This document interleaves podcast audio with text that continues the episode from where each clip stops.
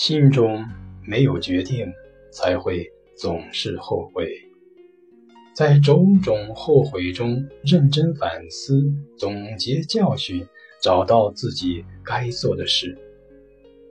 至于鸡毛蒜皮的小选择，少一分执着，就无所谓后悔。认识到自己的错误是好事，但是如果把愧疚一直放在心里，就会成为障碍。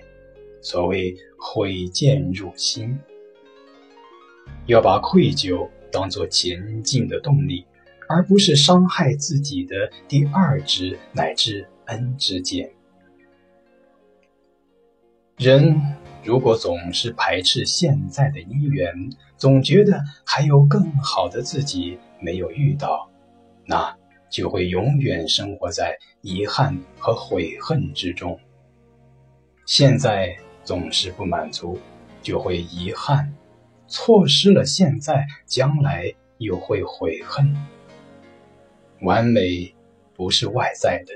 自己能把握好当下，问心无愧，让将来不为现在后悔，就是完美了。